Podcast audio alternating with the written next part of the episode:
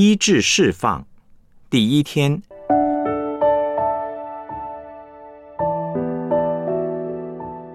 教会的基本功能。马太福音二十八章十九、二十节。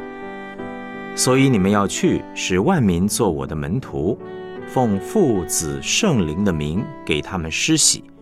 凡我所吩咐你们的，都教训他们遵守。我就常与你们同在，直到世界的末了。出埃及记十五章二十六节，又说：你若留意听耶和华你上帝的话，又行我眼中看为正的事，留心听我的诫命。守我一切的律例，我就不将所加与埃及人的疾病加在你身上，因为我耶和华是医治你的。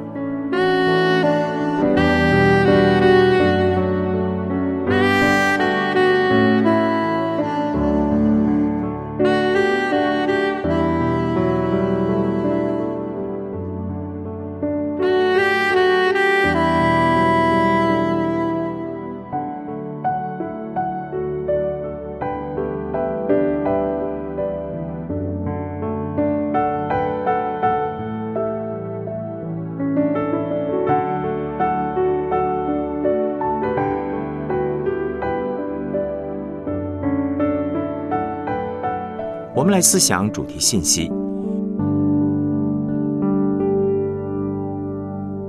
教会的五大功能。当你想到教会的时候，你觉得教会是什么呢？我们说教会有五大功能，按照次序是：第一，教会有敬拜祷告的功能；第二，教会是军队，有布道往外打仗得人的功能。第三，教会是一个训练的学校，用上帝的话语装备众圣徒。第四，教会是一个充满温暖与爱的家，是弟兄姐妹能够彼此分享扶持的地方。